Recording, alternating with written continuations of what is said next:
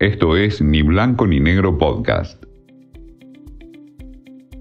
Así estamos, por Néstor Clausero. Les traigo el último informe que hizo ADEPA, que es la entidad que nuclea los medios de comunicación a los diarios de la República Argentina, en su informe semestral de libertad de prensa, que se dio a conocer a través de la Asamblea número 58, que se realizó, como tantas, a nivel virtual. ¿Qué dice ADEPA? Dice que la sustentabilidad del periodismo no es posible sin un sólido andamiaje institucional y económico que ha sido afectado por la pandemia a nivel global. En la Argentina, la fragilidad es preexistente y las decisiones recientes socavan aún más las bases de las que se apoya la prensa libre y dinámica. Además, el documento remarca que vivimos tiempos complejos que requieren cuidados especiales.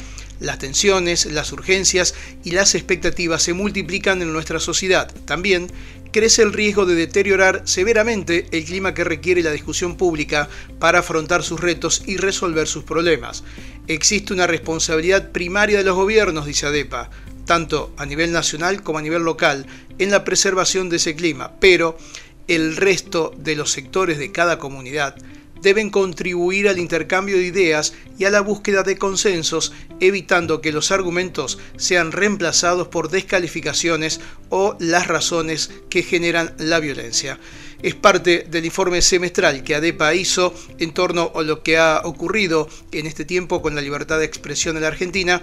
Hizo también hincapié en los periodistas de todo el país que continuaron desempeñando sus tareas como trabajadores esenciales en esta pandemia a partir de lo que se vive con la cuarentena.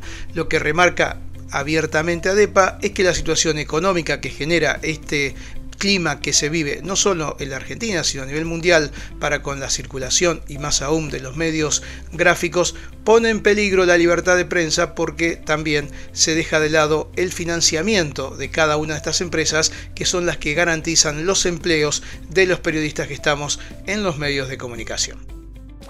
Esto fue Ni Blanco ni Negro Podcast.